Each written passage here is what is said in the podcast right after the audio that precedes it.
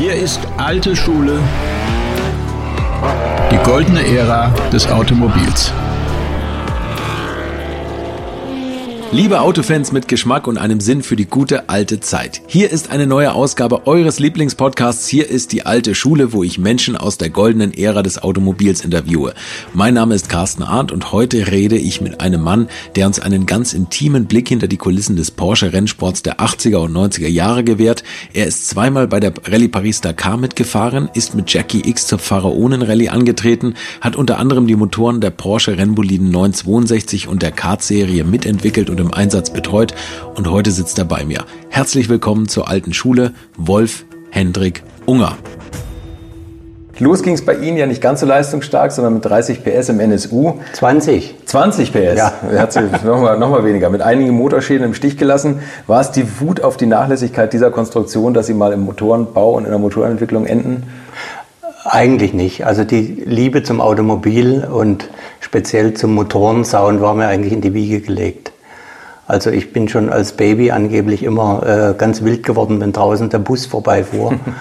und ich habe immer erkannt, wenn mein Vater in den Hof getuckert ist mit dem Auto. Also ich habe sehr früh sämtliche äh, Automobile unterscheiden können und war also immer absolut begeistert. Okay, aber Rennsport, das, war, das lag nicht in der Familie, oder doch? Nein, eigentlich nicht. Aber mein Vater hat mich schon zu Reparaturen, die er auch selber an Autos gemacht hat, hinzugezogen in meiner Jugend. Okay. Aber so richtig losgelegt habe ich dann eigentlich erst, als ich 18 war und selber mhm. mein eigenes Auto hatte. Da haben Sie geschraubt. Weil mein Vater hat mir immer auf die Finger gehauen, wenn ich irgendwas falsch gemacht habe. und dann war ich halt selbstständig. Also eine Hände noch mal beim Händlinger erlebt. Ne? ja. Abgeben auf die Finger. Ähm, und dann haben Sie Maschinenbau und Fahrzeugtechnik studiert? Genau, ja, in Stuttgart. In Stuttgart. Ja. Und bin dort gleich in die akademische Motorsportgruppe eingetreten und da haben wir gerade ähm, letztes, vorletztes Jahr ein großes Jubiläum gehabt, das zum 50. Mal die Hockenheim-Veranstaltung von der akademischen Motorsportgruppe stattgefunden hat, die also in den 60er Jahren in, im Hinblick auf Studenten einfach eingeführt wurde, dass die mal ihren Käfer oder ihren Opel Kadett ein bisschen ausfahren konnten. Mhm. In den 70er Jahren war die Veranstaltung sehr beliebt, auch bei ähm, Journalisten, die dann mit irgendwelchen äh, Tuning-Autos da gestartet sind. Und eigentlich hat sich das bis heute fortgesetzt. Das ist eine sehr beliebte Veranstaltung im November wo ich seit mittlerweile 20, 30 Jahren die Fahrinstruktion organisiere. Erklären Sie den, den ehemaligen Mitstudenten, wie man fährt. Ja, gut, also wir fahren mal die Ideallinie vor auf dem kleinen Kurs. Und ähm, Sie haben während des Studiums, und da ging vielleicht die Liebe zu Afrika, oder da hat Sie das das erste Mal so geäußert, haben Sie eine Riesentour mit dem VW-Bus durch Afrika gemacht. Ja, das war 1972. Äh, da wurde ich animiert von einem Freund, der äh, im Reisegeschäft war, äh, dass wir eine halbjährige Tour durch Afrika machen sollten. Mhm. Mit einem VW-Bus, mit der geteilten Frontscheibe noch, okay. T1. Ich habe damals zwei Stück gekauft für 1200 Mark, die von der Bauunternehmung ziemlich runtergeritten waren. Und habe die beide ja, geschweißt und verstärkt, den einen wieder verkauft und damit war der andere dann finanziert. und so sind wir da eben ins See gestochen, zu dritt. Und sind dann eben quer durch über Marokko, Algerien, Niger damals, äh, dann zur Elfenbeinküste runter, die ganze Westküste entlang, durch äh, Kamerun, Kongo bis nach Ostafrika. Wahnsinn, war das nicht gefährlich damals? Es gab noch kein ISIS, aber es glaube ich andere. Gefahren. Ja, also ähm, es war weniger gefährlich als heute, würde ich sagen. Heute können Sie in den Süden äh, von Algerien nicht mehr reinfahren. Ne? Mhm. Ne? damals ähm, musste man sich halt an gewisse Regeln halten. Es gab damals auch schon Handbücher von Leuten, die das vorher gemacht hatten, mit entsprechenden Hinweisen. Und ich habe also bis zum Ersatzmotor eigentlich alles Gängige dabei gehabt und habe den dann in Zentralafrika verkauft, weil unser Motor immer noch gut hielt und äh, es hieß, dass im Kongo die, die Strecken so schlecht sind, dass man unbedingt Gewicht rausnehmen sollte aus dem Bus. Ach, Sie haben den Motor verkauft, nicht den Den Motor, ja, ja, okay. den Ersatzmotor. Den haben Sie dabei gehabt und ja, zu dritt im Bus geschlafen noch. Ja, ja. Ja, das, meistens haben wir dann auf dem Dach geschlafen, okay. sehr stabilen Dachgepäckträger gehabt. So was mit Tieren erlebt? Ja, ja, also nichts Gefährliches, aber wir sind also dann speziell in Ostafrika eben durch die Tierparks gefahren, selbstständig. Einer ist gefahren, zwei saßen oben drauf, haben die Tiere gefilmt. Wir sind dann auch mal ausgestiegen und haben uns mal angepirscht. Alles Sachen, die heute natürlich nicht mehr möglich sind. Die man nicht mehr macht. Ne? Ja, ja. Wir, wir haben auch da mal eine sehr interessante Nacht im Amboseli Park erlebt. Da war neben äh, der großen Lodge, dort war auch etwas als Campingplatz ausgewiesen, wo aber keinerlei Einrichtungen da waren, aber dort konnte man sich halt hinstellen über Nacht. Wir waren alleine dort mit dem Bus und dann so gegen Mitternacht äh, hörten wir plötzlich ein Getöse, Äste krachten und so weiter. Und da zog eine Elefantenherde an uns vorbei. Und wir lagen oben auf dem Dachgepäckträger. Ne? Also wenn da so ein Elefant mal mit dem Rüssel rübergelangt hätte. Ist vorbei, ne? Wahnsinn, ja. Wahnsinn. Aber, aber mit Löwen oder so, da gab es keinen ja. Stress. Okay, und der Wagen hat gehalten oder mussten Der viel hat gehalten, ja. Wir sind 27.000 Kilometer gefahren. Mhm. Er hat zum Schluss dann, also wir hatten den, nur den normalen Ölbadluftfilter drin, den wir halt jeden Tag dann sauber gemacht haben, also gespült haben. Mhm. Und äh, der ist von der Effizienz natürlich nicht besonders äh, gut. Das heißt, der Motor hat dann ziemlich viel Öl gebraucht zum Schluss, mhm. aber er hat durchgehalten. Nicht schlecht. Waren die anderen beiden auch fähig zu schrauben? Oder? Nee. Da waren Sie der Einzige? Da war ich der Einzige. Und ich behaupte mal, also ohne mich hätten wir die, die Tour nicht das durchgestanden. Würde ich unterstreichen, ja. ja. Einmaliges Erlebnis. Und dann sind Sie, haben Sie in Stuttgart weiter studiert und sind dann gleich zu Porsche oder haben Sie noch? Nee, nee, nee. Ich habe dann das Studium beendet Aha. und wollte mich dann eigentlich erstmal orientieren, wo, wo ich eigentlich anfangen wollte. Ich hatte so eine vage Idee, vielleicht äh, Brasilien mal mhm. zu versuchen. Und bin dann zunächst mit einem Freund nach USA geflogen. Da wollten wir also einen längeren Urlaub machen. Haben dann die USA durchquert in einem alten Cadillac Cabrio. mein Freund ist dann zurück nach Deutschland und ich habe bei einem amerikanischen Bekannten oder einem Freund in Los Angeles als Mechaniker angefangen, mhm. in seiner freien Porsche-Werkstatt. Mhm. Und habe mir dann in einem halben Jahr 5000 Dollar angespart, mit denen ich dann auf Tour gegangen bin nach Südamerika. Mhm. Einfach mit, äh, mit einem Koffer und einer Handtasche. Alleine dann? Allein, ja, ja. Okay. Habe dann Südamerika durchquert, bin in äh, Brasilien gelandet, habe den Karneval in Rio erlebt dort, sehr schöne Erlebnisse gehabt und habe aber festgestellt, dass wenn man als Studienabgänger, wie ich damals ja war, ohne Berufserfahrung, bei einer Automobilfirma anheuern will, dann sollte man es in Deutschland tun. Ne? Mhm. Und bin dann letztendlich wieder nach Deutschland und nachdem ich in Los Angeles an Porsche gearbeitet habe, habe ich mich natürlich für Porsche interessiert auch und mhm. habe bei Porsche dann nur mal angeklopft oder über die Vermittlung von meinem Diplomvater mit dem Herrn Metzger Kontakt bekommen. Oh, okay. Und da gab es ein kurzes Gespräch und dann war ich eingestellt. Und als ich äh, mich verabschiedet habe von meinem Freund in den USA, hat er gesagt, du, wenn du zurückkommst nach Deutschland, dann kauf bitte sofort ein Carrera RS. Weil das Auto, das gibt es in den USA nicht, das wurde damals nicht exportiert wegen äh, Emission Control, die er ja, nicht hatte. Ne? Ja. Und äh, den soll ich mir auf jeden Fall an Land ziehen. Er will da auf jeden Fall später dann irgendwie den haben und was weiß ich. Und das Erste, was ich also gemacht habe, als ich bei Porsche angefangen habe, ich habe einen Carrera RS gekauft. Tatsächlich? Für 90.000 äh, 90 Kilometer, für 19.000 D-Mark und konnte den aber jetzt nicht für mich irgendwie behalten, weil ich war ja Berufsanfänger, hatte eigentlich das Geld nicht, sondern mit so einem Auto groß rumzufahren, habe den dann an eine Bekannte gegeben, die eine Boutique hatte in Heilbronn, aber schon im Kaufvertrag festgestellt mit Rückkaufsrecht. Und, ja, und dann kam mein Freund 1980 rüber nach Deutschland zum Goethe-Institut und äh, wollte Deutsch, hat Deutsch gelernt ein halbes Jahr lang. Dann habe ich für ihn auch nochmal ein RS äh, gekauft 15.000 Mark, der war noch ein bisschen weiter runtergeritten. Und dann haben wir mit den beiden Autos, also ich habe mir den immer mal wieder geliehen von meiner Bekannten, haben wir hier die Gegend unsicher gemacht. War natürlich herrlich. Ja, und äh, mein Freund hat dann den, mir den 79 gekauften abgekauft für 20.000 Dollar. Das war für ihn äh, günstig und für mich war es ein Haufen Geld, weil der Dollar stand damals 1 zu 3 oder so. Ja. Und den anderen, den gelben, habe ich ihm auch geschickt und ich habe mir dann, aber ich habe zwischendrin dann nochmal einen gehabt und habe 84 dann den gekauft, den ich jetzt bis 2015 hatte. Und zwar für 14.000 D-Mark. Aus dieser Anzeigenzeitung da in Stuttgart. Der war rundum halt, der war elf Jahre in Gebrauch gewesen, Sommer wie Winter, hatte 130.000 Kilometer runter. Und Außenhaut war eben alles ein bisschen gammelig. Ne? Mhm.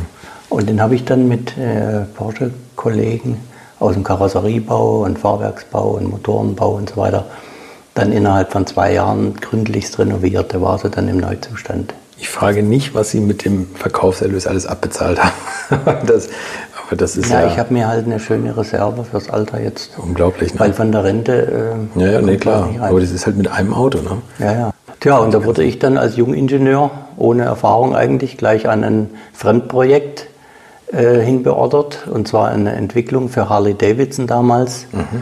Ein wassergekühlter Vierzylindermotor mit acht, ein V-Motor mit 800 Kubik. Und das war natürlich auch eine sehr interessante Tätigkeit. Aufgrund meiner guten Englischkenntnisse war das natürlich schon ein bisschen prädestiniert für mich. Mhm. Ja, ich habe damals Harley Davidson auch kennengelernt, bin da ein paar Mal drüben gewesen.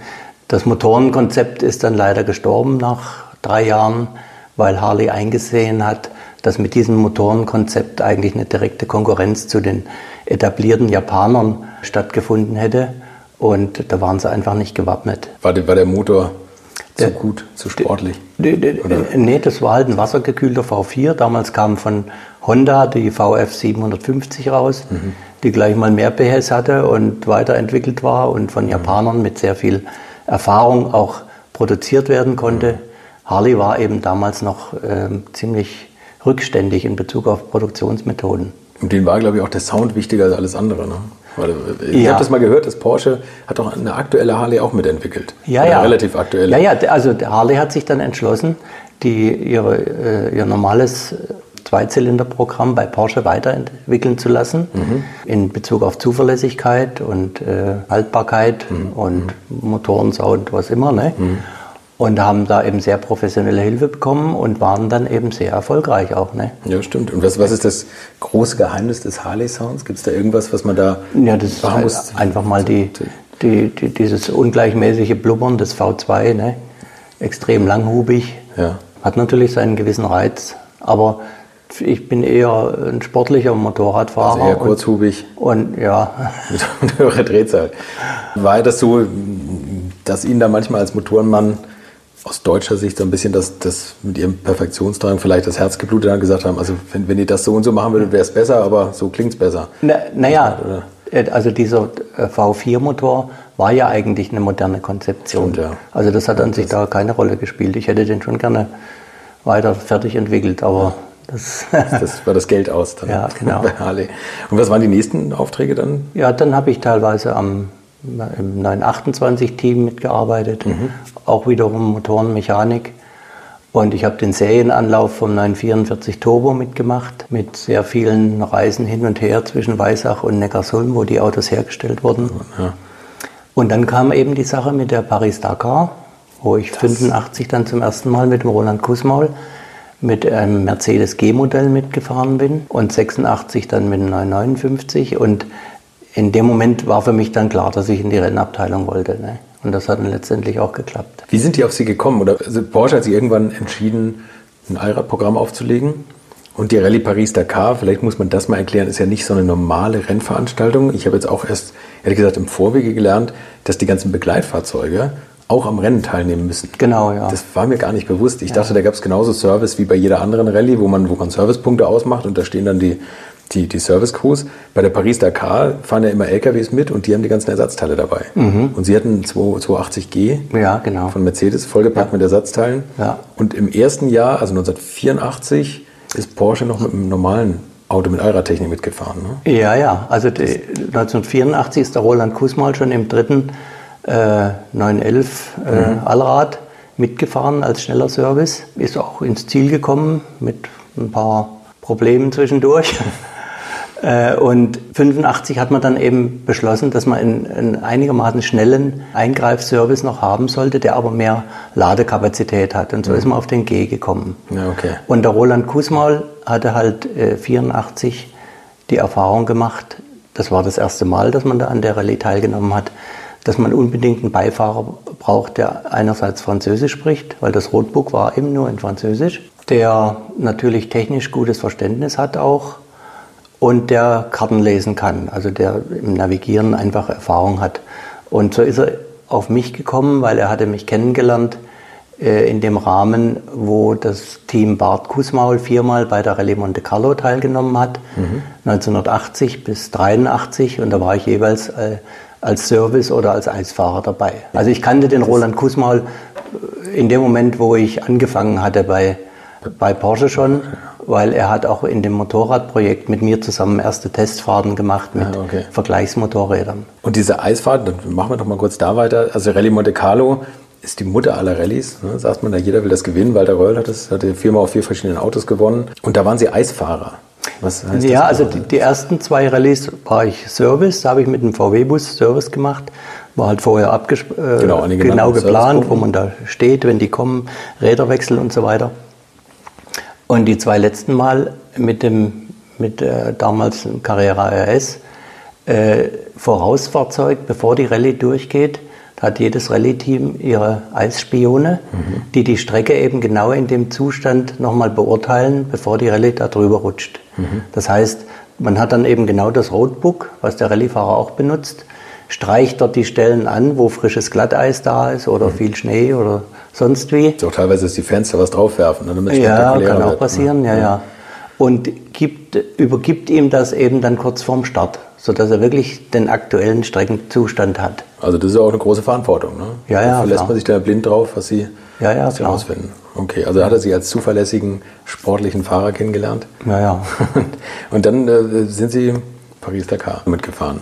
Wie war das? Also ich, ich, man hört immer, die gefährlichste Rallye der Welt, jedes Jahr Todesopfer und so. Also war das ja, gut, aber wenn man da mal drin ist in diesem Tross, sage ich mal, dann kommt man in eine gewisse Routine rein nach den ersten zwei, drei Sonderprüfungen. Und dann ist das eigentlich gar nicht mehr so aufregend. Man tut halt sein Bestes, dass man da gut durchkommt. Mhm. Wir hatten gerade mit dem G-Modell am Anfang ein bisschen Motorprobleme oder haben relativ schnell Motorprobleme gekommen. Der Motor lief nicht richtig rund. Da sind wir auch im, im Klassement ziemlich zurückgefallen, weil wir einfach zu langsam waren. Und dann im Süden äh, Algeriens, in Tamanrasset, hatte ich dann mal die Zeit, mir das genauer anzugucken und habe den, den Mengenteiler von der Kartschetronik auseinandergenommen und festgestellt, dass der Regelkolben da mit Feinsand äh, zugesetzt, eben, äh, zugesetzt war, mhm. beziehungsweise eben äh, nicht richtig freigängig war. Und als ich das dann repariert hatte, dann ging das Ding richtig gut. Und wir haben also in den nächsten Sonderprüfungen dann jede Menge Plätze aufgeholt. Okay. Das hat dann richtig Spaß gemacht. Und das Auto war aber vollgeladen wahrscheinlich mit Teilen für Porsche? Ja, ja. Wer sind, die, wer sind die Einsatzfahrzeuge gefahren damals? Das war damals einmal der René Metsch mhm. mit dem Dominique Le Mans. Afrika-Profi, ne? Genau, dann der Jackie X, der ja eigentlich der mit dem Claude Brasseur, mit dem Schauspieler, mhm. ein guter Freund von ihm, der ja eigentlich das ganze Programm mehr oder weniger ins Leben gerufen hat oder den Anstoß dazu gegeben hat. Der hat halt in Weisach angeklopft bei dem Herrn Bott, äh, das wäre doch was. Der, der Jackie X hatte ja 83 gewonnen mhm. mit dem Mercedes G-Modell. Ne? Mhm. Und so kam das Ganze eigentlich zustande. Also Jackie X und das dritte Fahrzeug war der Jochen Maas. Ja, okay. Mit äh, dem Eckhard Kiefer, ein Meister aus der Werkstatt. Mhm. Und äh, während der Rallye hatte dann aber als erstes der Jochen Maas einen relativ schweren Unfall, wo der Mannschaft nichts passiert ist, aber das Auto war halt hin. Mhm. Und später dann auch der X. Und dann war nur der, der René Match im äh, Spiel, führte die Rallye auch ziemlich zuverlässig an und hatte dann aber im, im Niger, in der Nähe von Niamey, das Pech, dass eine Ölleitung zum Kettenspanner gebrochen ist. Mhm. Und so hat er nach und nach das Öl verloren, äh, letztendlich mit Motorschaden. Dann. Und dann haben wir ihn mit dem G dann noch durchs Ziel geschleppt, aber das ist dann irgendwie aufgefallen. Äh, und damit waren wir halt raus. Und damit war das, das Team eben äh, ja, nicht mehr funktionsfähig. Und wir, wir, lagen dann mit dem G insgesamt an 16. Stelle in dem Moment, wo wir dann aufgeben mussten. Und das war das zweite Jahr der Rallye Paris-Dakar? Ja. Eher, also da war das optisch schon 959 eigentlich, genau. aber technisch waren die noch nicht so weit mit dem Motor. Das der, war noch, der Motor war eigentlich ein G-Modell 3,2 Liter. Mhm äh, bisschen wüstentauglich gemacht mit etwas geringerer Verdichtung. Um den Sprit zu vertragen? Ja, ja. ja. Und äh, im Jahr vorher, das muss man vielleicht auch noch sagen, hat Porsche, ja, ist ja das erste Mal angetreten und das ist ja eine Rallye über 14.000 Kilometer, glaube ich. Mhm. Korrigieren Sie mich, wie falsch liegt. Und drei mhm. Wochen fährt man, genau. Äh, kann eigentlich nur wenig Service machen, weil man nicht unendlich viele Teile mitschleppen kann. Mhm. Und das hat Porsche gewonnen, ne? die ersten mhm. beiden Plätze. Also wirklich das erste Mal angetreten.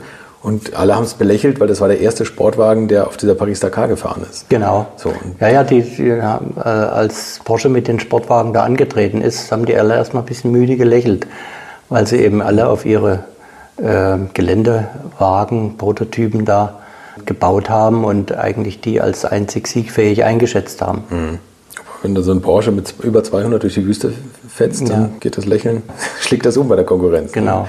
Im zweiten Jahr hat man dann ganz große Hoffnung da reingesetzt, haben gesagt, okay, jetzt machen wir es noch besser, jetzt richtig. Also haben Sie auch gerade gesagt, die Fahrerin im Match, ein ganz etablierter äh, Paris-Dakar-Profi, Jackie X muss man eh nichts drüber sagen, Jochen Maas, damals einer der besten Sportwagenfahrer seiner Zeit. So, und das ist dann so nach hinten losgegangen.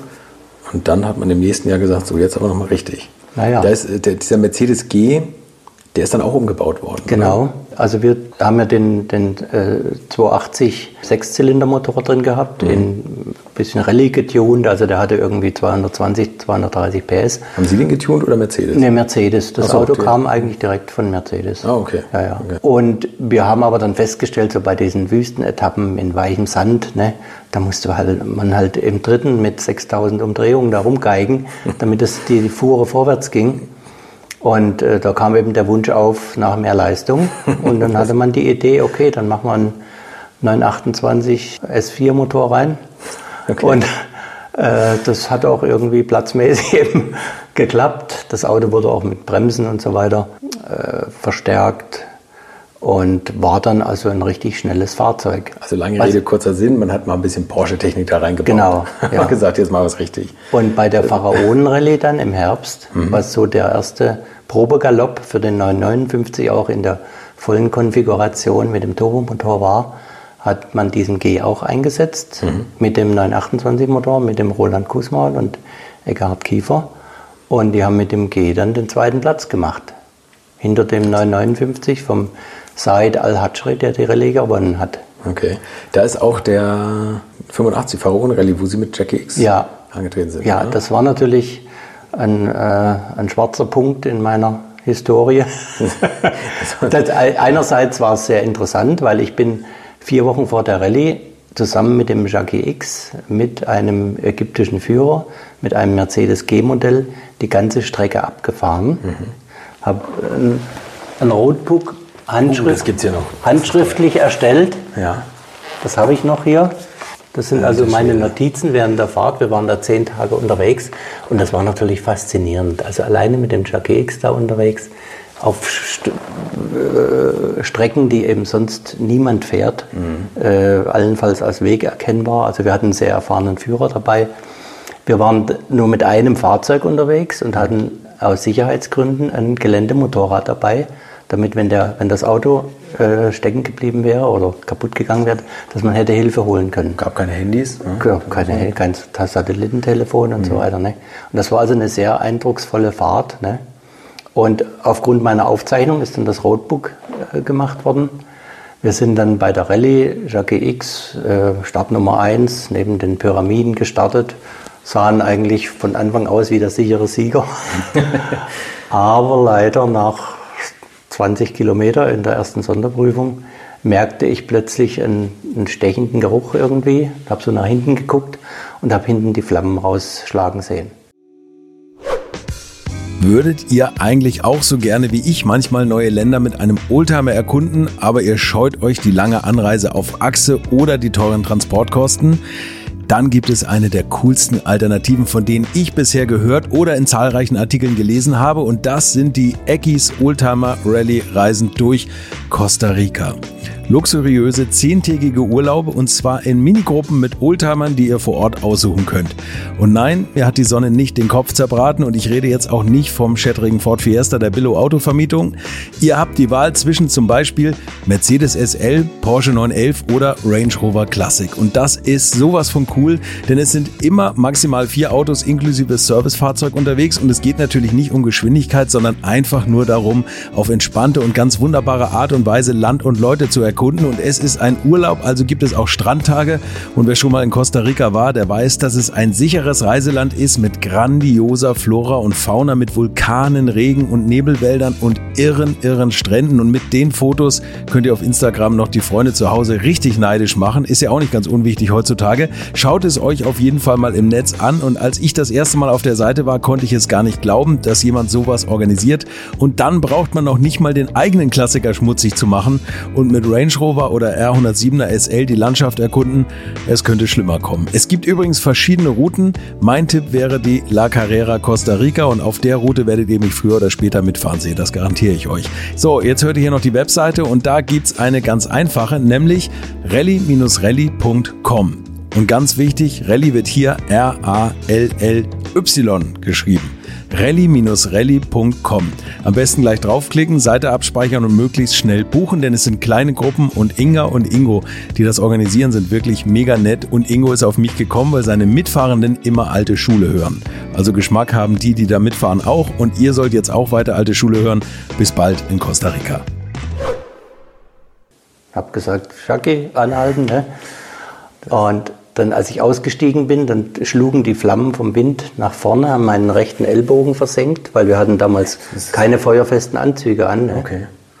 Und dann haben wir halt unsere zwei Kilo Halonlöscher da reingepustet. Das hat aber alles nichts genutzt, mhm.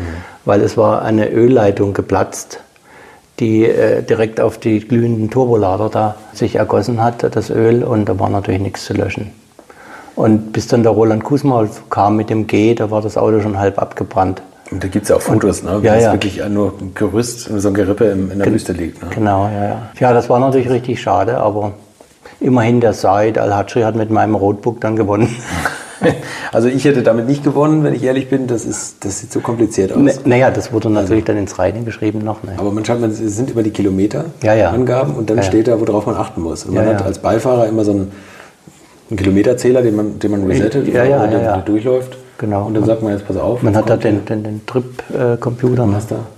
Was heißt denn das hier alles? Oder was haben Sie denn da, was haben Sie denn da eingezeichnet? Also jetzt diese Wellen zum Beispiel, ist das Wasserdurchfahrt? Oder? Nee, das ist, das ist wahrscheinlich sehr äh, äh, buckelig. Ja. Okay.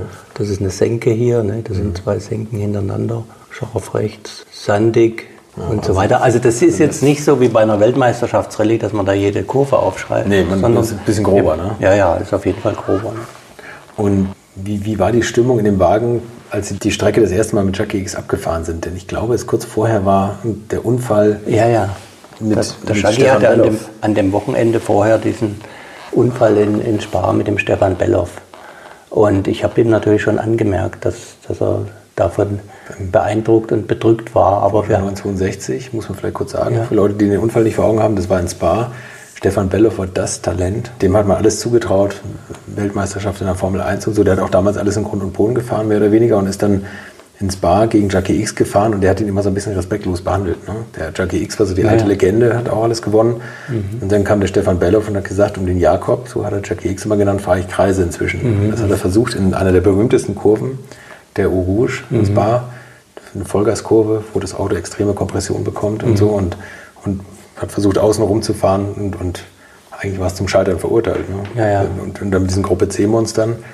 Und dann sind die abgeflogen. Im Endeffekt ja, ist Stefan Belloff da verstorben bei dem Unfall. Ja, das hat natürlich schon belastet. Aber wir haben also definiert äh, während der Erkundungsfahrt nicht drüber gesprochen. Ne? Also okay. Also, also das, das äh, habe ich gemerkt, dass das nicht angebracht war. Ne? Hm.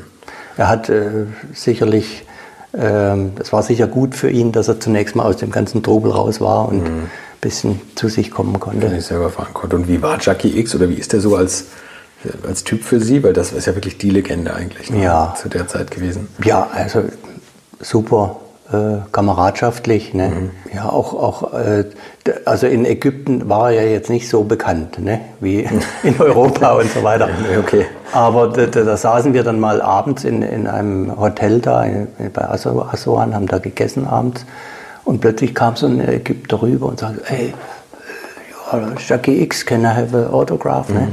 Und da hat man so richtig gesehen, wie er gestrahlt hat und sich gefreut hat, dass er erkannt wird. Dass er, dass er auch dort erkannt wird. Also ich fand ihn menschlich sehr, sehr äh, ähm, wertvoll eigentlich und, und äh, sorgsam umgehen mit den Teammitgliedern und so weiter. Wie ist das neben so einem durch die Wüste zu fahren? Ja, also das, als Beifahrer sollte man sich darüber im Klaren sein, äh, wes Geisteskind man ist. Ne? und, und ich sage mir halt dann immer, also der, neben dem ich jetzt sitze, der hat auch keinerlei Interesse, sich selber umzubringen. Er hat äh, große Erfahrung. Also ich, äh, Angst kenne ich in dem Moment eigentlich nicht. Ne? Ist ja auch wahrscheinlich und, so eingebunden und konzentriert. Ne? Ja, ja. Und, und was natürlich auch äh, gut ist, äh, wenn man von Natur aus eben da resistent ist gegen die Querbeschleunigung und so weiter. Ja, ja. Manche können ja im Auto gar nicht lesen. Ne? Ja, das ist Aber schlecht als Beifahrer. Das, das ist ganz ja. schlecht als Beifahrer. Voraussetzung. Jetzt gibt es bei der, bei der äh, Paris-Dakar oder auch bei anderen Wüstenrallyes ich glaube, man kann sich das immer gar nicht vorstellen. Das ist ja nicht nur feiner Sand, das ist auch plattgedrückter Sand und Steine, die da im Weg sind. Raspelt man da einfach so quer drüber oder ist das, muss ja. man da immer kreuz und quer und die ganze Zeit also man, Steine umfahren? Ja, ja, ja, ja. Also das bietet sich auf jeden Fall an, wenn man nicht laufend Reifenschäden riskieren will. Ne? Ja.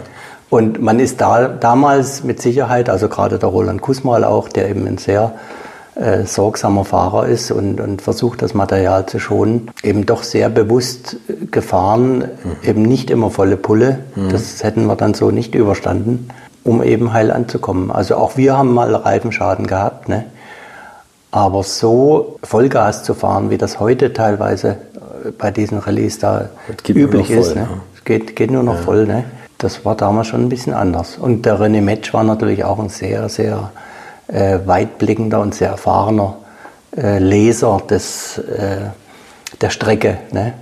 Was, also, woran erkennt man das? Also so gute Wüstenfahrer, was, was erkennen die da in dem Sand? Ja, der, der erkennt halt, wenn, wenn jetzt eine Strecke kommt mit sehr weichem Sand, wo er eben droht stecken zu bleiben, dass er mhm. das dann ein bisschen umfährt. Ne? Mhm. Oder bei sehr steinigem Grund eben weiß er, okay, da kann ich jetzt nicht wie ein Verrückter drüber rumpeln, dann mache ich das Auto kaputt. Mhm.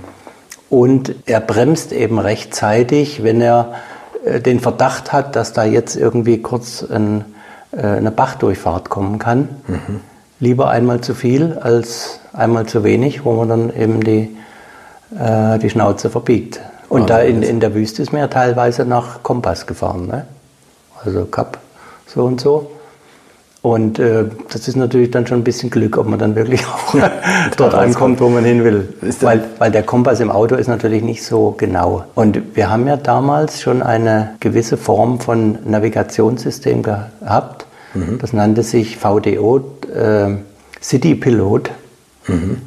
City ist natürlich ideal ja, für die Wüste. Super, perfekt, ja. Das war also ein, ein eingebauter Kompass im Auto, ein elektronischer Kompass. Mhm und einen Wegstreckenzähler, den man genau kalibrieren konnte. Ach so, okay. Und das und, war aber schon per GPS dann? Nee, nee, nee. Nix. Ach so, nur am, am Reifen abgenommen? Ja, ja, mhm. nur am Reifen abgenommen oder am, an der Raddrehzahl. Mhm. Und da musste man als Beifahrer dann eben immer ein bisschen nachkorrigieren, je nachdem, ob der Unterboden äh, locker war, wo die Räder eben sich schneller gedreht haben, als, als Vortrieb, als, als Vortrieb äh, gegeben haben. Ne? Da musste man also schon ein gewisses Gefühl dafür entwickeln und so richtig genau war das nicht, aufgrund dessen, dass der Kompass eben nicht so genau war.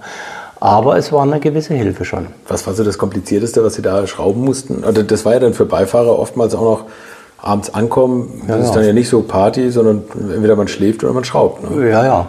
Also wir hatten ja teilweise Servicepunkte, wo, also wir hatten ja eine, eine Flugzeugservice auch. An gewissen Punkten mhm. gab es eine Landebahn wo für die großen Teams dann die Möglichkeit bestand, äh, zwei oder drei Mechaniker hinzufliegen. Mhm. Mit einer Grundausrüstung an Werkzeug, aber natürlich kaum Ersatzteile. Ne? Im Flieger ist klar. Ne? Mhm. Und ähm, je nachdem, wie das eben, ähm, ob das möglich war, diese Flugzeugunterstützung zu bekommen, waren wir eben auch an Stellen dann, wo das eben völlig unmöglich war, wo auch der LKW noch weit entfernt war, wo wir als, als Fahrzeugteam dann eben die ganze Nacht damit beschäftigt waren, die Autos wieder äh, auf Vordermann zu bringen für den nächsten Tag.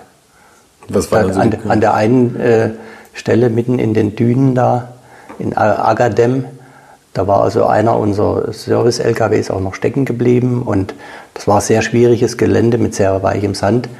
Und dort am Ende von dieser Etappe hatten wir festgestellt, dass am, am Match seinem Auto ein Auspuffkrümmer gerissen war. Und äh, beim Turbomotor ist das halt kritisch oder generell natürlich äh, Leistungsverlust und so weiter. Und dann haben wir halt verzweifelt überlegt, äh, wie wir den da schweißen können.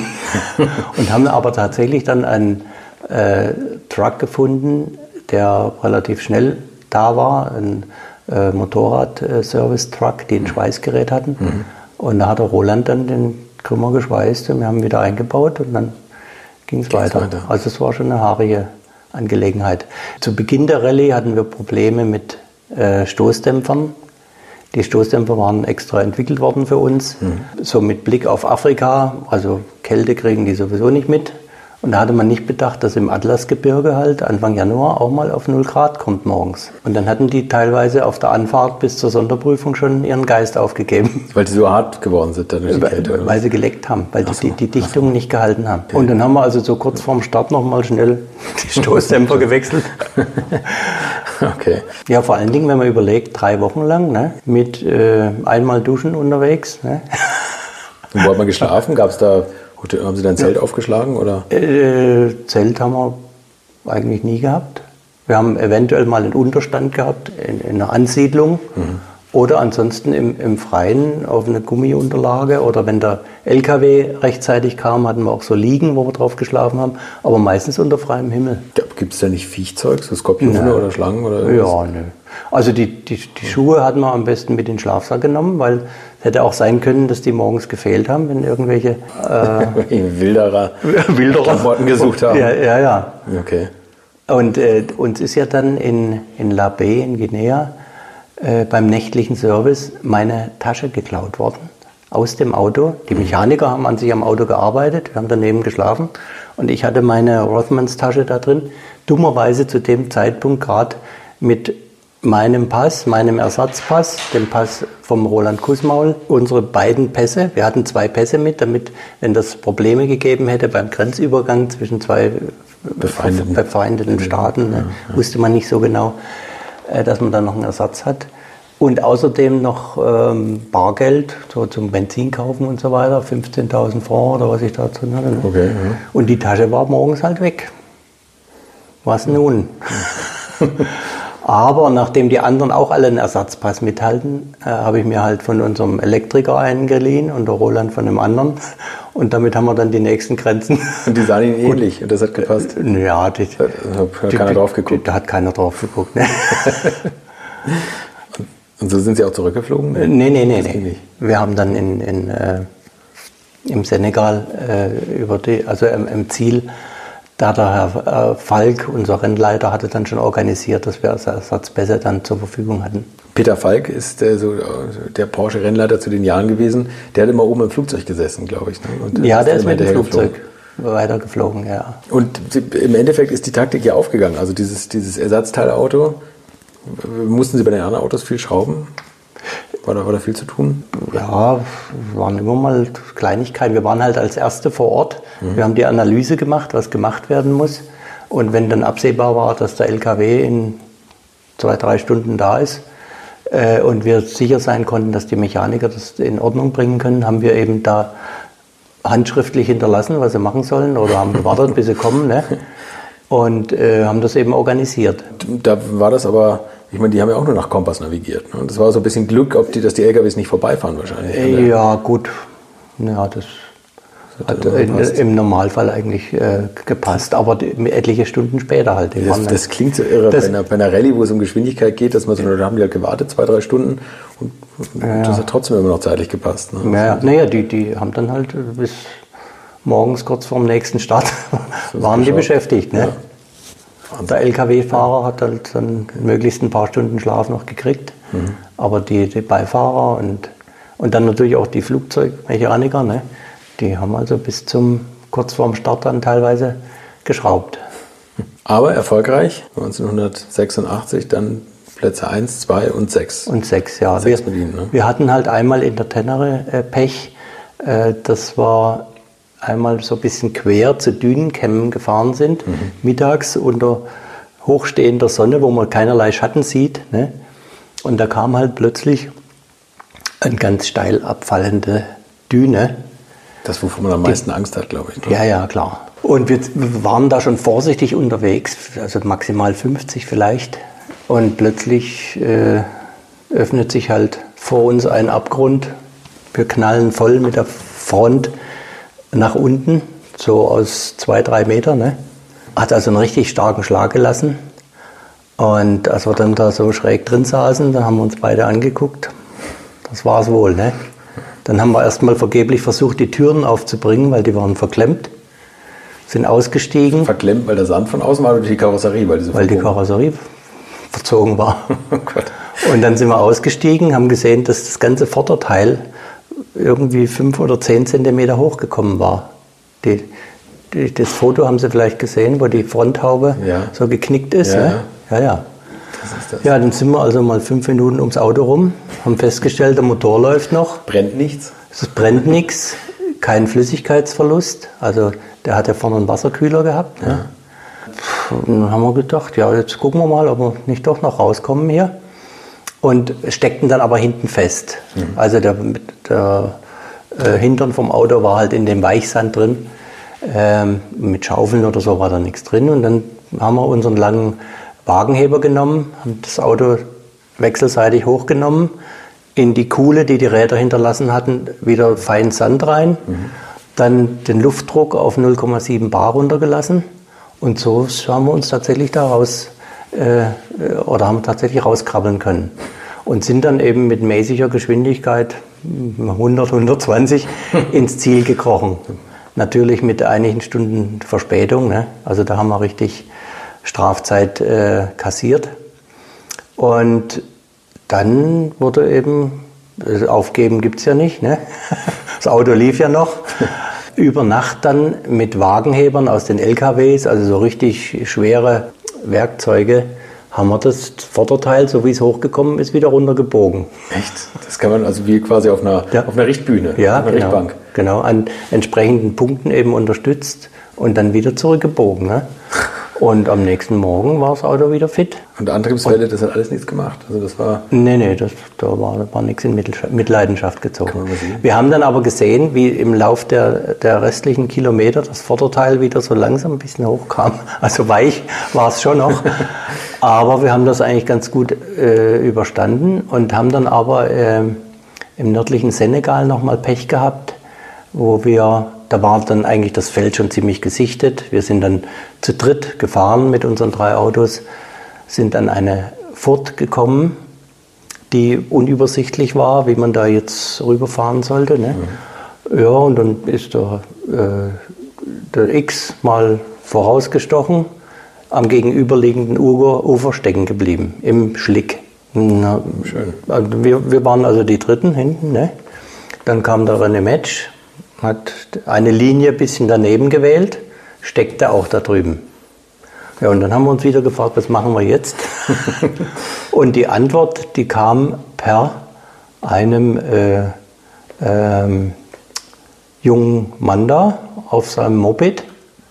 Der fuhr also an uns vorbei, guckte kurz rüber und fuhr dann durch die Furt auf einer anderen Linie. Ne? Ohne jegliche Probleme drüben dann auch, ne? auf seinem kleinen Zweirad. Moped, ja mit dem Moped. Und da haben wir gedacht, wo der durchkommt, schaffen wir das auch.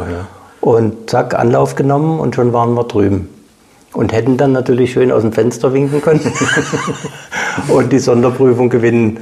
Aber das war nicht unsere Aufgabe. Ja. Und dann haben wir überlegt, wie wir an die rankommen, um die jetzt eventuell rauszuziehen. Und sind dann um so ein paar Hütten rumgefahren und wollten uns von hinten ranpirschen. Mhm. Und der Untergrund, der sah eigentlich relativ solide aus, oben ganz trocken mit so Rissen. Ne? Mhm. Mhm. Und sobald wir da drauf gefahren sind, da hat es Platsch gemacht und das Auto saß im Schlick auf der Bodenplatte auf. Okay. Völlig unrettbar. Da gibt es auch ein schönes Foto, was von irgendeinem Journalisten gemacht worden ist, weil wenn ich da meine Kamera rausgezogen hätte, dann hätte mich der Roland erschlagen. dann haben wir erstmal unser Auto dort sitzen lassen haben den äh, René Metsch und Jackie X geholfen, rauszukommen mit anderen Fahrzeugen, haben da Abschleppseile halt aneinander gebunden, haben die rausgezogen, die sind weitergefahren. Und wir haben jetzt auf Hilfe gewartet.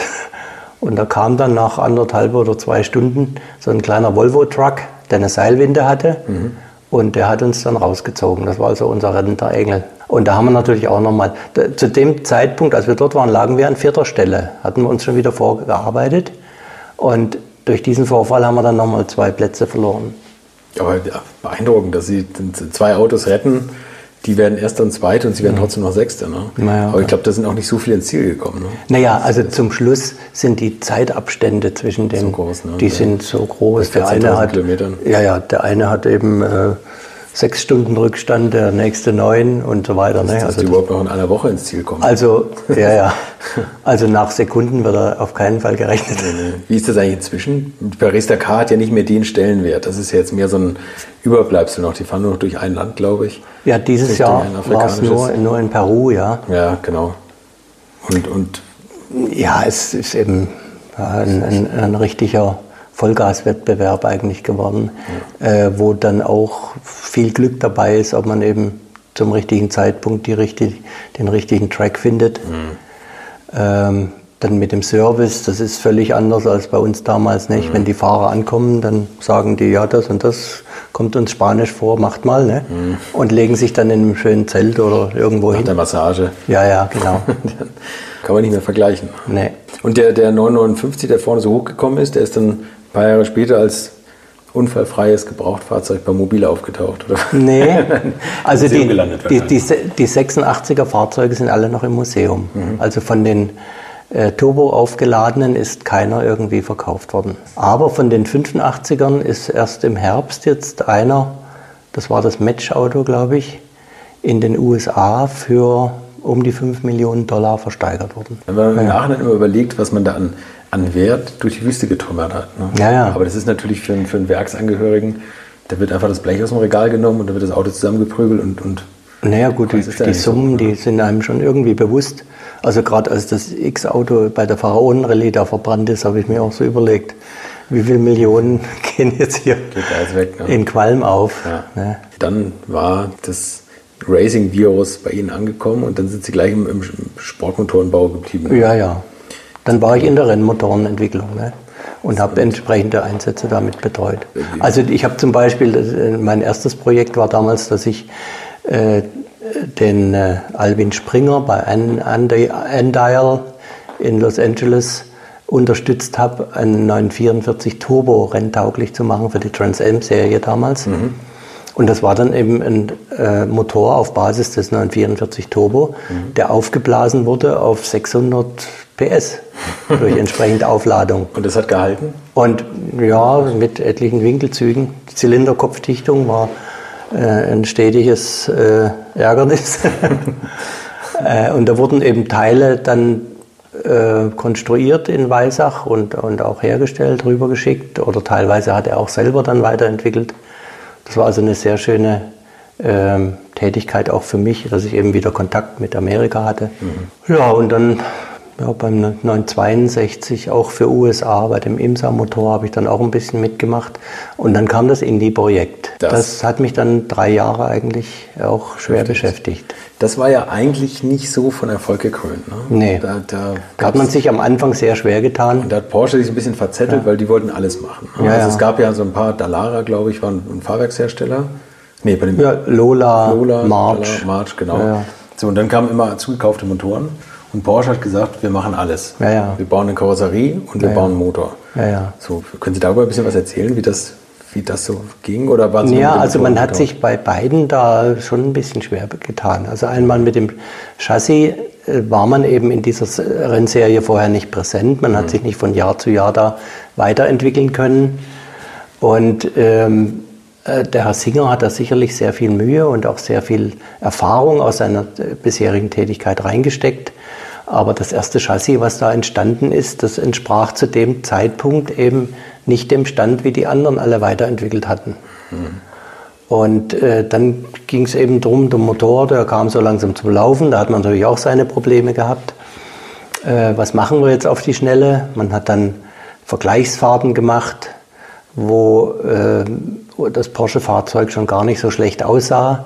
Aber generell hat man halt dann gesagt, okay, dann gehen wir zum erfahrenen Chassis-Lieferanten, eben zu March und äh, haben dann in, den, äh, in das 88er March-Chassis den Motor adaptieren lassen. Und, und das war, das Jahr 88 war eben auch von vielen Rückschlägen, äh, auch auf der Motorenseite sicherlich äh, geprägt, bis man da eben wirklich äh, Sachen rausgefunden hatte, auf was man achten muss.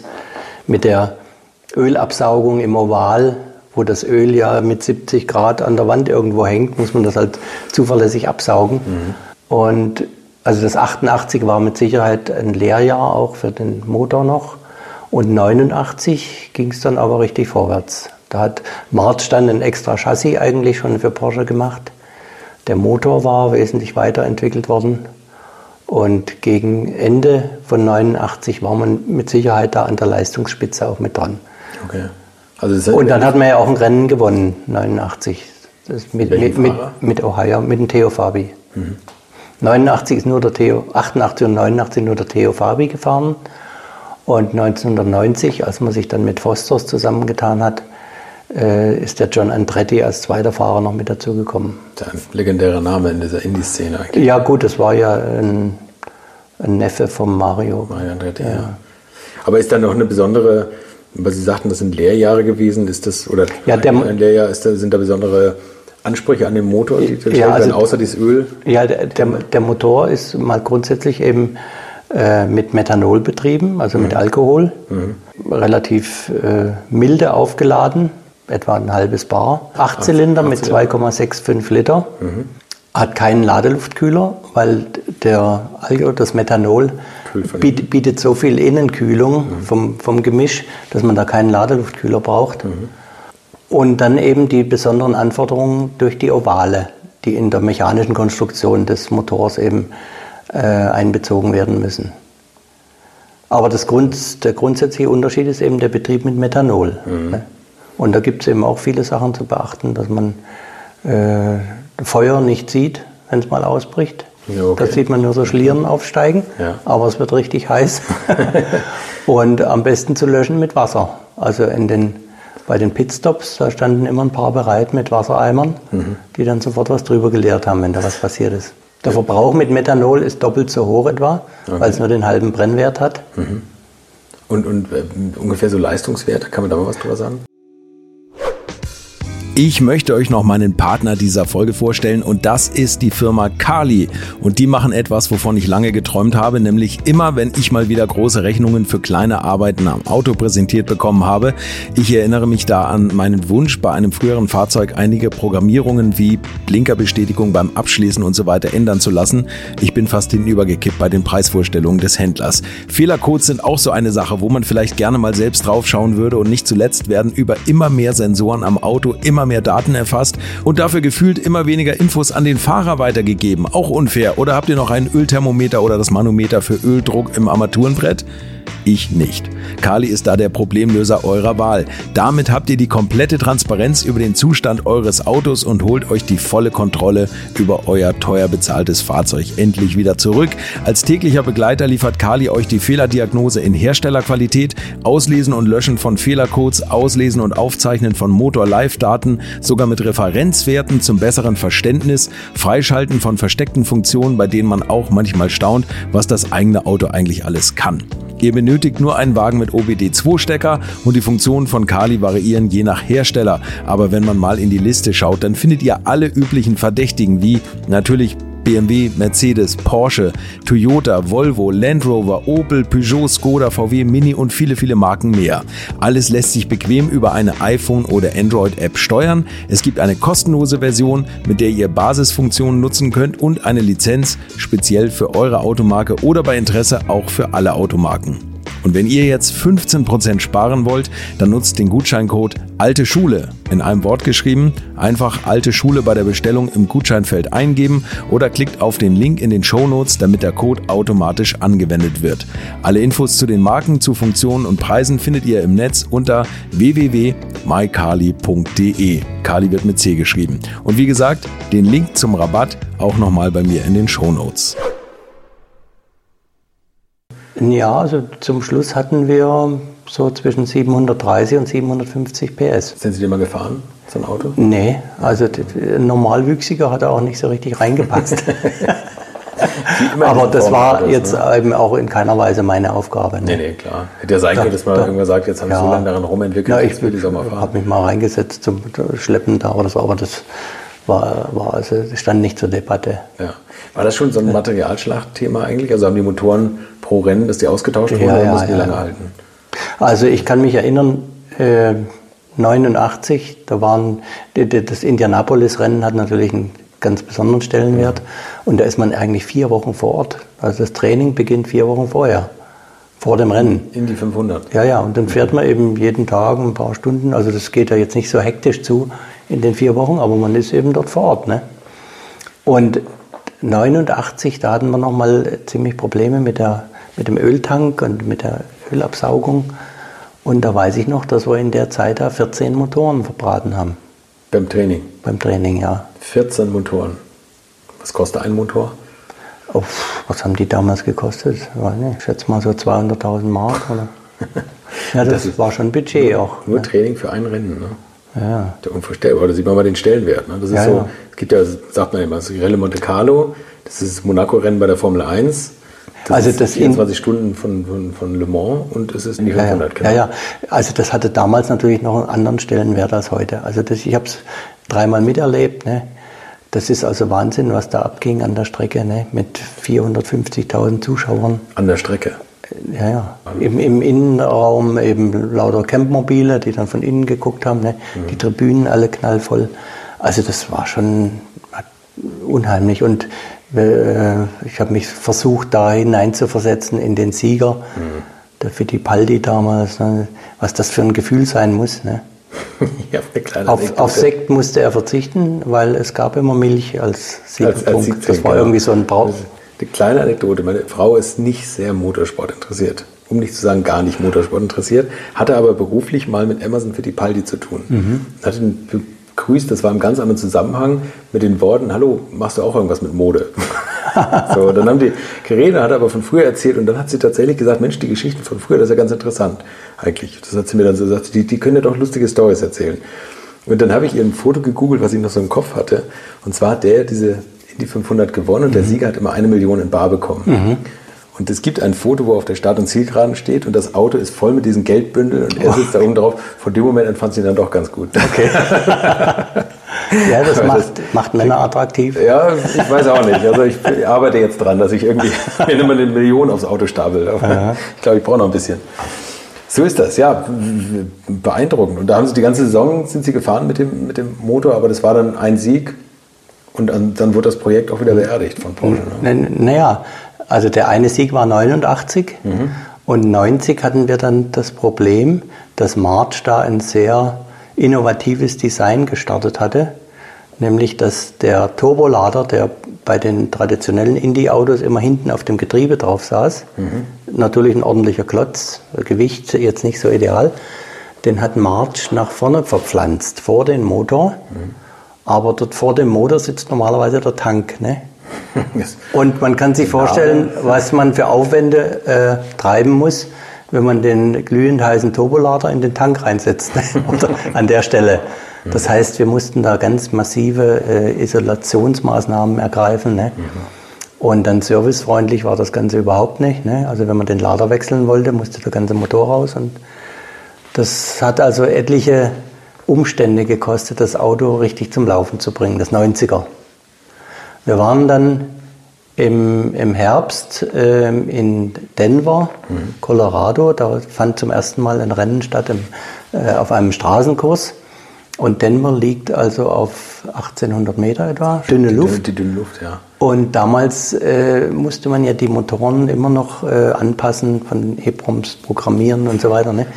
Und das ist mir also äh, offensichtlich am besten gelungen, weil unser Auto lief am besten dort oben. Mhm. Der Theo Fabi war auf der Pole mhm. und da dachten wir so, jetzt ist endlich der Strick gerissen, jetzt gewinnen wir auch mal. Aber leider nach sieben Runden fährt er in einer Kurve geradeaus in den Heustapel rein, weil jemand vergessen hatte, ein Bremsnittel, ein Lüfternippel festzuziehen. Er hat also Bremsflüssigkeit verloren okay. und hatte dann keine Bremse mehr. Das war also richtig schade. Also da waren Sie tatsächlich der Mann, der, der die E-Proms gebrannt hat. Also zusammen, programmiert hat. zusammen mit äh, einem anderen Motoreningenieur. Also ich habe nicht alle Rennen betreut, mhm. sondern äh, habe mich da teilweise abgewechselt.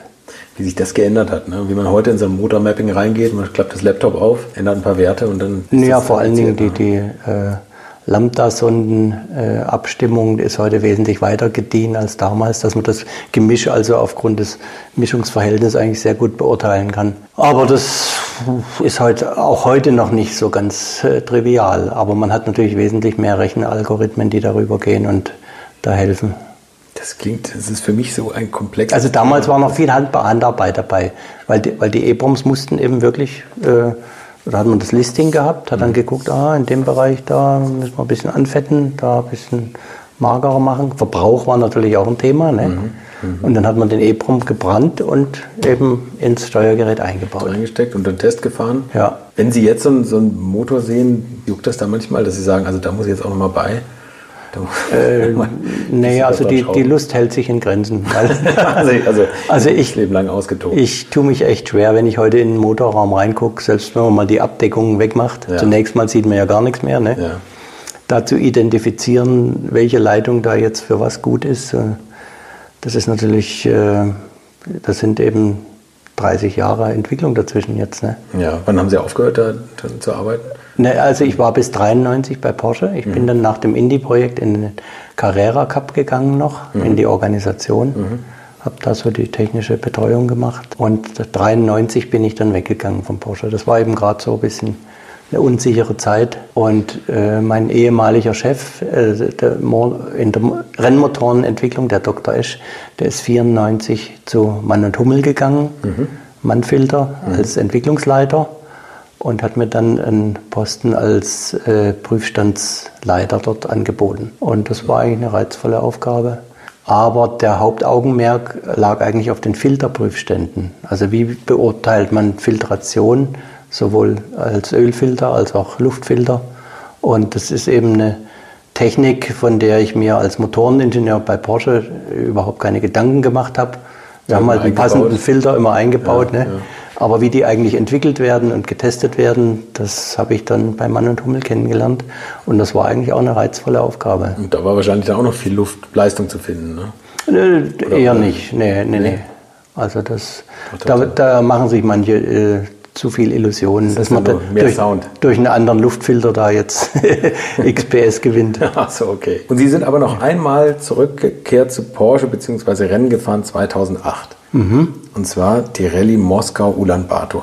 Die Transsibiria Rallye. Das ja, das, das war jetzt eben ein, ein Rallye-Projekt, was Porsche damals reizvoll fand für den Cayenne, um mit diesem Auto eben zu beweisen, was das Auto im Gelände kann. Mhm. Und da ist man 2007 zum ersten Mal mitgefahren. Die ganze Rallye war eigentlich sehr Porsche-lastig. Also die Haupt, das Hauptteilnehmerfeld waren Porsche Cayenne. Durch Russland, da gehe ich davon aus. Ja, ja, genau. War also eine gute, gute Werbung in Russland. Ne? Felgen und ja, ja, genau. Und ähm, da ähm, war 2007 der ein gewisser Carles Selma, ein Spanier, ein sehr guter Trial-Fahrer, der bei der Entwicklung des Cayenne auch mit eingebunden war. Mhm. Der hatte damals einen Beifahrer 2007, mit dem er sich gar nicht so richtig verstanden hat. Und ähm, für 2008 hat man einen neuen Beifahrer für den gesucht. Und da mhm. sind die eben irgendwann im November, Dezember mal zusammengesessen in der Rennabteilung und haben überlegt, was machen wir denn da? Und da hat der Roland Kussmal mal so eingeworfen, fragen wir doch mal den Hendrik Unger, vielleicht hat er Lust. Ne? Mhm. Und so hat sich das Ganze ergeben. Mhm. Und dann bin ich da eben im Werksteam nochmal mitgefahren, gerade mit diesem Carlos Selma. Ja, wir haben uns einigermaßen wacker geschlagen. Und ich muss sagen, was ich also auf der Rallye erlebt habe mit dem Cayenne, da muss ich wirklich ganz tief meinen Hut ziehen, was man mit dem Auto was ja jetzt nicht so weitgehend modifiziert war, mhm. äh, was man mit dem alles anstellen konnte. Das wäre jetzt meine nächste Frage ja, gewesen. Ja, also ab, absolut. Das, das Auto war dermaßen grandios im schlimmsten Gelände. Wir haben dann äh, auch mal einen Rekord aufgestellt im Atlasgebirge, im, Al im Altai-Gebirge mhm. in der Mongolei. Da hatte ich ähm, aus Versehen oder aufgrund von Kommunikationsproblemen einen falschen Wegpunkt eingegeben äh, im äh, ähm, GPS-System. Mhm. Und als wir dann immer näher kamen, merkte ich, dass dieser Punkt eigentlich genau auf so einem 3000er Berg ist, der da vor uns liegt. Und naja, ich habe halt gedacht, ja, gut, wenn das so drin steht oder wenn das so vorgeht, müssen wir halt da hoch. Ne? Mhm. Und dann sind wir tatsächlich diesen, haben wir diesen 3000er da erklommen. Es ging so einigermaßen bis kurz vor äh, dem Gipfel mhm. und dann wurde es richtig eng. Da waren meterhohe Hinkelsteine lagen da rum, da musste man also sich durchfädeln mhm. und irgendwann steckten wir fest in so einer Nische, äh, überall 10 Zentimeter Platz außen und wir sind dann außen vor dem Auto gestanden und haben überlegt, also wenn wir hier nicht selber rauskommen, dann kann uns nur ein Lastenhubschrauber hier wieder rausholen. und dann hat der Carlos gesagt, okay, dann setzt du dich ans Steuer und ich sage dir genau, wie du einschlagen musst. Und, äh, und dann haben wir tatsächlich, dann hat sich der Cayenne da rausgewunden aus, aus, aus diesem Versteck. Wir sind also rausgekommen und sind dann tatsächlich auch ans richtige Ziel noch gekommen. Aber Sie hätten da gar nicht rüber gemusst eigentlich. Oder? Nee, das war ein falscher Wegpunkt, den ich bekommen hatte von, von einem anderen. Okay. Und wo ich so gut, glaube ich, war. So erfahrenere äh, Rallye-Beifahrer, die hätten dann gesagt, das kann nicht stimmen, komm, wir fahren hier unten rum. Mhm. Ne? Mhm. Aber ich habe das eben dazu genau genommen. Und wir sind dann immerhin noch Sechste geworden, auch in dem Feld. Ja, beeindruckend. Und man sagt ja immer, man, man kann, also ich meine, Sie haben ja bei dem 959 alles Mögliche selber schrauben können. Wie war denn das bei dem Cayenne? Ja, da haben wir das, jetzt, habe ich jetzt gar nichts gemacht. Also da gab es dann in den Camps, äh, gab es dann einen Service, der okay. jetzt nicht die gleiche Strecke fahren musste. Ne?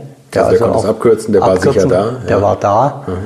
Und dann haben wir halt gesagt, was nicht in Ordnung ist. Also wir hatten in einer Sonderprüfung sind uns die Stoßdämpfer weggegangen, weil mhm. wir auf der Anfahrtsstrecke eigentlich so richtiges Wellblech hatten mhm. wie ich das aus der Sahara eigentlich noch sehr gut in Erinnerung hatte. Mhm. Und dann habe ich dem Carlos gesagt, du, das bringt nichts, so wie wir hier drüber brettern, das halten die Stoßdämpfer nicht aus. Und so war es dann auch. Beginn der Sonderprüfung ist das Teil gehüpft wie ein Känguru. und äh, wir haben uns da also schwer getan. Aber solche Sachen wurden dann abends im Camp gerichtet. Also selber schrauben mussten wir da gar nicht. Wäre wahrscheinlich auch gar nicht mehr gegangen. So nee. Also bei den wenigsten Sachen. Ne? Ja, ja, klar. Aber beeindruckend, dass der sich so schlägt, der Wagen. Das. Der Cayenne ist schon ganz strikt in Richtung Geländetauglichkeit entwickelt worden auch. Gibt es noch irgendwelche neuen Rallye-Projekte, die Sie jetzt gerade verfolgen oder ist jetzt Ruhestand? Mm, nee, also jetzt gibt es Schluss. Mit Rücksicht auf die Familie und meine auch äh, sicherlich verminderte Leistungsfähigkeit. Also wenn ich mir so denke, dass man dann in zwei Minuten ein Rad wechseln muss im Wettbewerb, das geht halt nicht mehr. Ne? Herr Unger, das war ein spannender Rückblick auf, auf Ihr Leben. Ja, das waren eben die größten Erlebnisse in meinem Leben. Ne? Und ja, viele würden sich freuen, beim Ansatz sowas zu erleben. Vielen Dank. Also ich weiß nicht, wie es euch geht, aber Menschen, die so unaufgeregt erzählen können, denen könnte ich noch stundenlang zuhören. Das war Wolf Hendrik Unger. Fotos und Infos zu diesem Podcast gibt's bei uns auch im Netz unter www.alte-schule-podcast.de und Fotos, Infos und alles Mögliche gibt's unter diesem Namen auch auf unserer Facebook-Seite und für die nächste Ausgabe am kommenden Donnerstag war ich mal wieder am Nürburgring unterwegs, wo ich den damals rasenden Zwirbelbart Olaf Mantei getroffen habe. Und zu ihm muss ich wahrscheinlich nicht mehr viel sagen. Er war einer der wildesten der frühen DTM und begeistert seine Fans mit seinem Team Mantei Racing und dessen neongelben Porsche mit einer fast unheimlichen Siegesserie beim 24-Stunden-Rennen auf dem Nürburgring. Bis nächsten Donnerstag, macht's gut und eine schöne Woche. Infos, Bilder und alles Wissenswerte unter der Internetadresse www.alte-schule-podcast.de. Alte Schule ist ein Podcast aus den WakeWord Studios.